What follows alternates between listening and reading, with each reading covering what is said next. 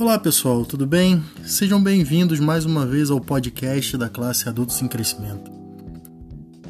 Hoje, nesse segundo episódio sobre o Evangelho de João, vamos falar sobre João Batista. Acompanhem comigo. Evangelho de João, capítulo 1, a partir do versículo 6, que diz o seguinte: Houve um homem enviado por Deus, cujo nome era João. Este veio como testemunha, para que testificasse a respeito da luz, a fim de que todos virem a crer por intermédio dele. Versículo 15. João testemunha a respeito dele e exclama: Este é quem eu disse: O que vem depois de mim tem, contudo, a primazia, portanto, já existia antes de mim. Versículo 19: Este foi testemunho de João, quando os judeus lhe enviaram de Jerusalém sacerdotes e levita, levitas para lhe perguntarem: Quem és tu? Ele confessou e não negou. Confessou: Eu não sou o Cristo. Então lhe perguntaram: Quem és, pois? És tu Elias? Ele respondeu: Não sou. És tu o profeta? Respondeu: Não. Disseram-lhe, pois: Declara-nos quem és, para que demos respostas àqueles que nos enviaram. Que dizes a respeito de ti mesmo? Então ele respondeu: Eu sou a voz que clama no deserto. Endireitai o caminho do Senhor, como disse o profeta Isaías. Ora, os que haviam sido enviados eram de entre os fariseus e perguntaram-lhe: Então por que batizas, se não és o Cristo, nem Elias, nem o profeta? Respondeu-lhe João: Eu batizo com água, mas no meio de vós está quem vós não conheceis, o qual vem após mim, do qual eu não sou digno de desatar-lhe as correias das sandálias. Estas coisas se passaram em Betânia, do outro lado do Jordão, onde João estava batizando. Versículo 29. No dia seguinte, viu João a Jesus, que vinha para ele e disse: Eis o Cordeiro de Deus, que tira o pecado do mundo. É este a favor de quem eu disse: Após mim vem um varão que tem a primazia, porque já existia antes de mim. Eu mesmo não o conhecia, mas a fim de que ele fosse manifestado a Israel vim, por isso batizando com água, versículo 32. E João testemunhou dizendo: Vi o Espírito descer do céu como pomba e pousar sobre ele. Eu não o conhecia. Aquele, porém, que me enviou a batizar com água me disse: Aquele sobre quem vir descer e pousar o Espírito, esse é o que batiza com o Espírito Santo. Pois eu de fato vi e tenho testificado que ele é o Filho de Deus. Agora vamos pular lá para o capítulo 3, a partir do versículo 22. Capítulo 3, versículo 22. Depois disto, foi Jesus com seus discípulos para a terra da Judéia. Ali permaneceu com eles e batizava. Ora, João estava também batizando em Enon, perto de Salim, porque havia ali muitas águas, e para lá corria o povo e era batizado pois João ainda não tinha sido encarcerado. Ora, entre os discípulos de João e um judeu suscitou-se uma contenda com respeito à purificação.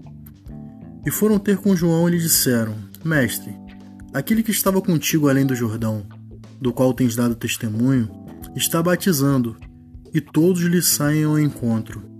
Respondeu João: O homem não pode receber coisa alguma, se do céu não lhe for dado. Vós mesmo sois testemunhas de que vos disse: Eu não sou o Cristo, mas fui enviado como seu percursor.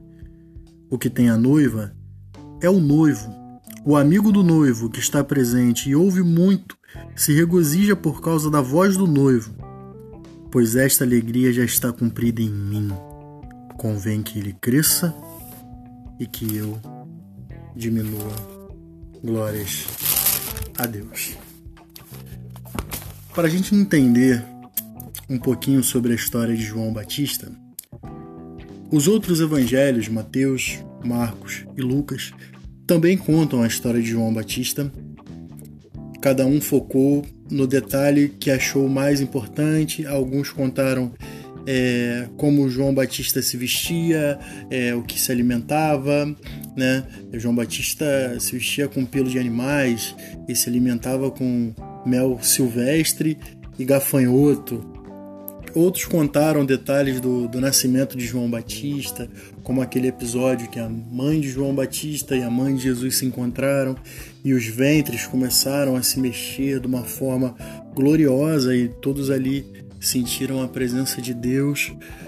É, cada um conta a história de João Batista de um jeito, mas todos concordam sobre o seu ministério. Mas antes de falar sobre João Batista em si, eu queria falar para vocês sobre o contexto histórico que surge João Batista. E é um contexto histórico interessantíssimo, porque quando surge João Batista, já se passaram 400 anos de silêncio de Deus sobre a terra. Já havia se passado o último profeta Malaquias. Se vocês perceberem na Bíblia de vocês, em algumas Bíblias, tem uma folha em branco entre o Antigo Testamento e o Novo Testamento.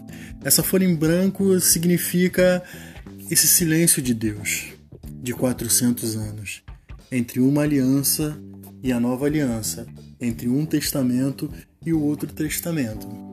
O Antigo Testamento não termina muito bem, como a maior parte do, do Antigo Testamento, o povo judeu, o povo hebreu, o povo de Deus estava em litígio com o Senhor né? O povo de, de Deus nessa altura dos profetas vivia de cativeiro em cativeiro, de exílio e exílio, e assim acabou o Antigo Testamento, né? Como eu digo para vocês sempre, a Bíblia não é um livro romântico, né? A Bíblia tem muitas histórias que não deram muito certo, né? E a relação de Deus com o povo judeu sempre foi uma relação muito conturbada, uma relação de amor de Deus para com o povo judeu e o povo judeu nem sempre retribuía, mas Deus sempre tinha misericórdia.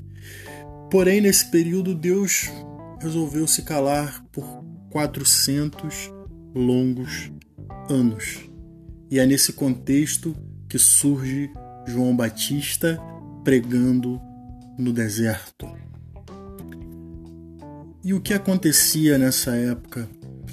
É, o povo de Israel não estava mais exilado na Babilônia, na Síria, como foram os, os exílios do Antigo Testamento, não. Mas acredito que tenha acontecido uma coisa bem pior. O povo de Israel voltou para sua casa, habitava em sua terra, porém era escravo dentro da sua própria terra. Porque Israel, como a maioria das nações naquele período, é, viviam debaixo da autoridade do Império Romano. Israel tinha lá seu rei, seu tetrarca que chamavam, que era o Herodes, só que quem comandava, quem mandava era o Império Romano, através da figura de um representante. Né? Nesse caso, o representante de César Augusto era Pôncio Pilatos. Né? Então o povo era paupérrimo, era muito pobre, porque do, do seu esforço, do seu trabalho, tinha que dar grande parte em impostos para alimentar o Império Romano. E assim era o contexto. O povo de Israel estava em sua própria terra, porém escravo de um império sanguinolento, que é o Império Romano, que vocês sabem. E assim surge João Batista pregando no deserto. E qual era o ministério de João Batista? O ministério de João Batista era o seguinte: era anunciar a vinda do Cristo. Todo judeu sabia que mais dia ou menos dia o Messias ia pisar nessa terra. E João veio anunciar. Haviam profecias sobre o Messias e havia profecias sobre o próprio João Batista, aquele que vinha endireitar o caminho para o Messias. E essas profecias estão lá, primeiramente em Isaías, eu vou pedir para vocês abrirem comigo. Isaías capítulo 40. Isaías capítulo 40, a partir do versículo 3. Isaías 3. Eu quero ler junto com vocês aqui. Isaías capítulo 40, a partir do versículo 3, que diz o seguinte: Voz do que clama no deserto, preparai o caminho do Senhor, endireitai no ermo vereda a nosso Deus. Todo vale será exaltado, e todo monte e todo outeiro será abatido. E o que é torcido se endireitará, e o que é áspero se aplanará.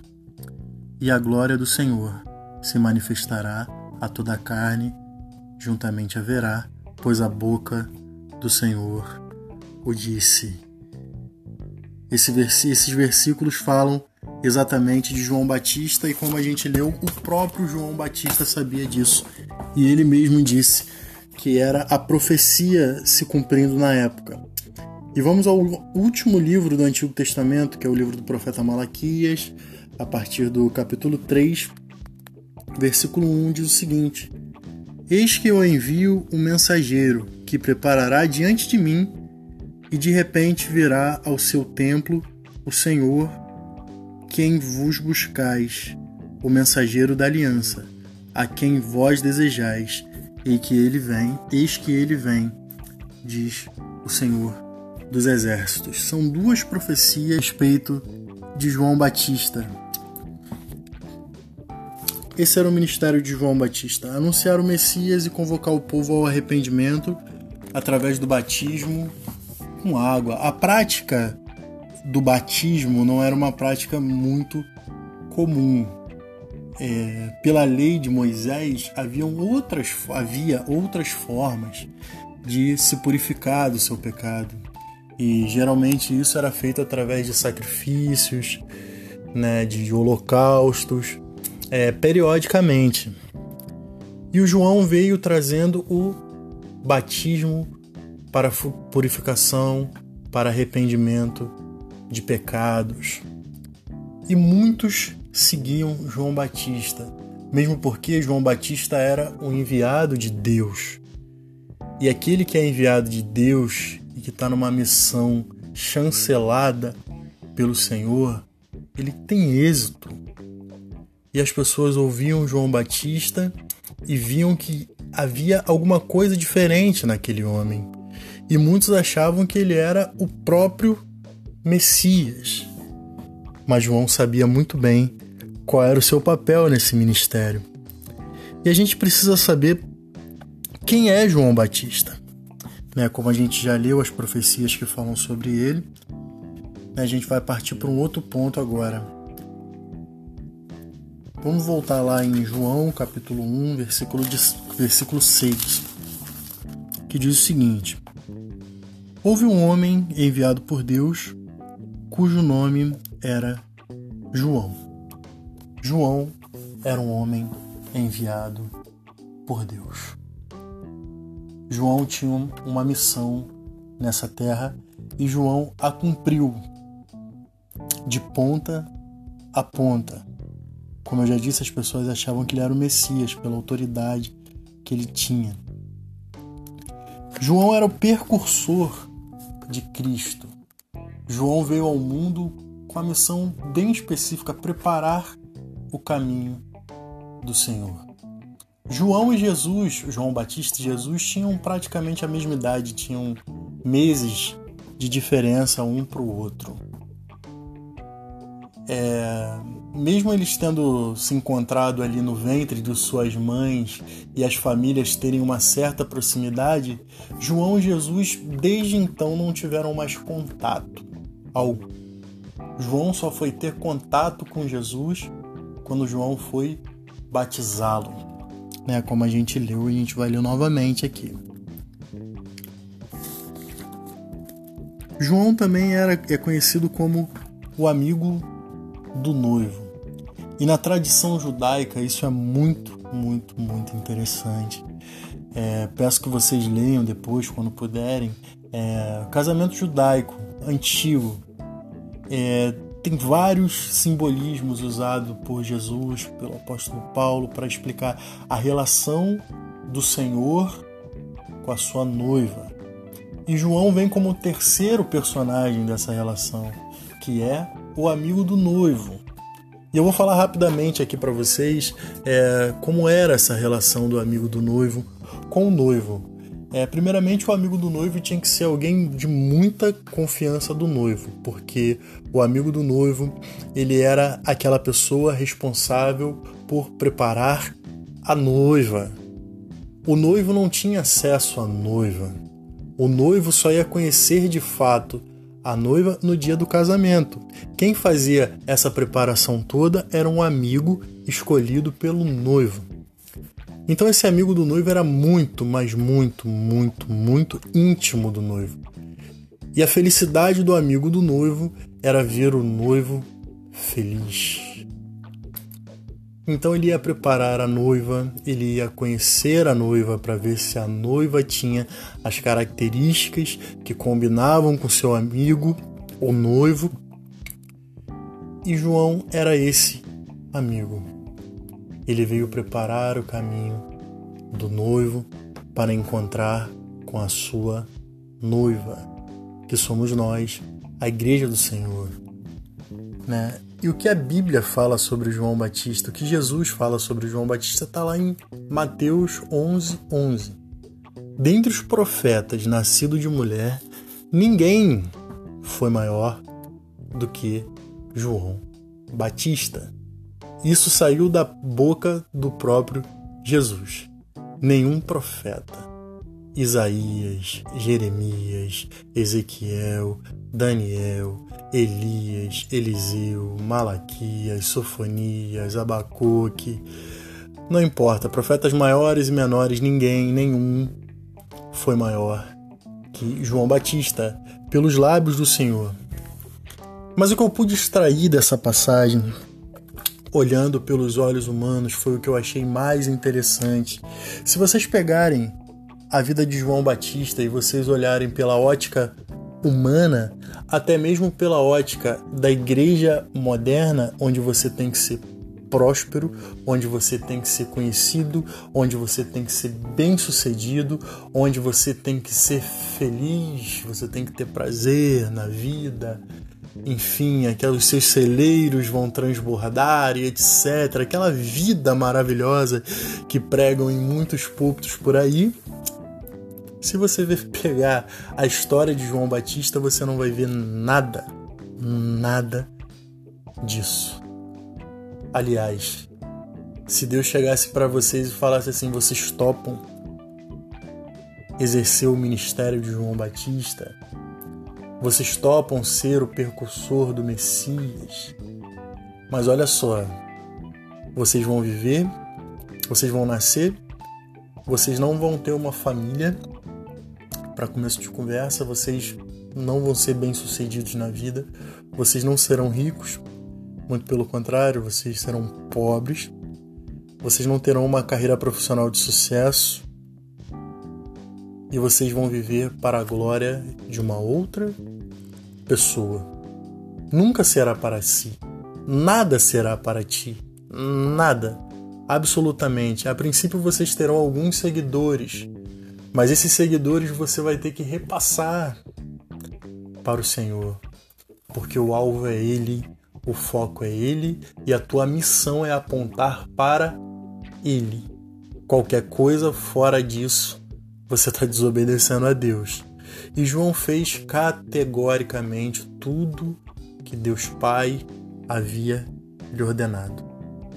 Ele viveu por sua missão, ele morreu por sua missão. João morreu durante o ministério de Jesus, ele morreu jovem, né? tinha uns 30, 31 anos no máximo, e vocês devem saber a história, né? ele morreu é, nas mãos do Estado, né? o rei Herodes, ali juntamente com a sua família, armaram uma emboscada para o João e, e para cumprir os caprichos da enteada de, de Herodes, é, João Batista foi simplesmente decapitado. Esse foi o ministério de João. Morreu com 30 anos, morreu decapitado, vítima de uma injustiça do Estado para a nossa sociedade foi um fracasso. Mas para Deus não houve profeta maior do que João, porque ele preparou o caminho do Senhor. E agora eu quero fazer uma pergunta para vocês. O que vocês podem aprender com João Batista? O que é a missão do Senhor para vocês? Nós temos duas visões de ótica. Uma é uma visão humana e a outra é uma visão espiritual. Geralmente elas entram em conflito. Se você olhar para a história de João Batista com a visão humana, carnal, você vai dizer: caramba, eu não gostaria de viver na pele de João Batista. Se você olhar com uma visão espiritual, uma visão do alto, você vai dizer: nossa, que ministério fabuloso foi o ministério de João Batista. A gente é seduzido por esse mundo capitalista, por querer ser, por querer ter, por querer conquistar, e não há nada de errado nisso, só que a gente é simplesmente dominado por esse sistema que você tem que ser, você tem que conquistar. Só que no meio disso tem um ministério de Deus para a vida de cada um de nós. E se a nossa visão não estiver de acordo, não estiver regulada com a visão espiritual, a gente tende a se perder no caminho e a achar que a vida de João foi um fiasco e a nossa vida em busca pelo sucesso, em busca pelo, pelo reconhecimento, seja a vida ideal. E não é. Que essa lição fique para todos nós e que a gente também seja amigos do noivo, porque os dias são maus e o Senhor está à porta. E como Deus ficou 400 anos em silêncio, e ali muita gente já não acreditava que viria Messias algum, e a gente vive um período parecido, até bem maior. Já se passaram mais de dois mil anos que se fala que Jesus vai voltar e nada. O amor de muitos esfriou. É, as igrejas não pregam mais sobre a volta de Jesus. O, o, esse assunto não é muito badalado mais porque foi devorado pelo tempo. Mas lembre-se, ele voltará. E é necessário que esteja aqui na terra a geração de João Batista, de amigos do noivo, que preparam o caminho para a sua segunda volta. Tenha olhos espirituais sarados. Coloque sua vida nas mãos do Senhor e não importa quanto tempo você ainda viva nessa terra, que você cumpra o propósito de Deus para sua vida seja relevante. E só uma forma de você ser relevante nessa vida: é você sendo aquilo que Deus quer que você seja. O amigo do noivo. E no final você também será a noiva, que é a igreja amada do Senhor, que vai viver sua núpcia eterna com o Rei dos Reis, Senhor dos Senhores. Esse dia está chegando. Prepare-se, igreja e aprenda com João Batista o que é ser uma pessoa que aponta para Ele. É Ele que importa, é o noivo que importa, não sou eu. Eu não sou o noivo, eu não sou o centro das atenções. Eu sou amigo do noivo, eu sou aquele que aponta para o noivo, eu sou aquele que prepara o caminho para o noivo, eu sou aquele que me alegro com a alegria do noivo. Que assim seja na vida de vocês também. Que Deus abençoe.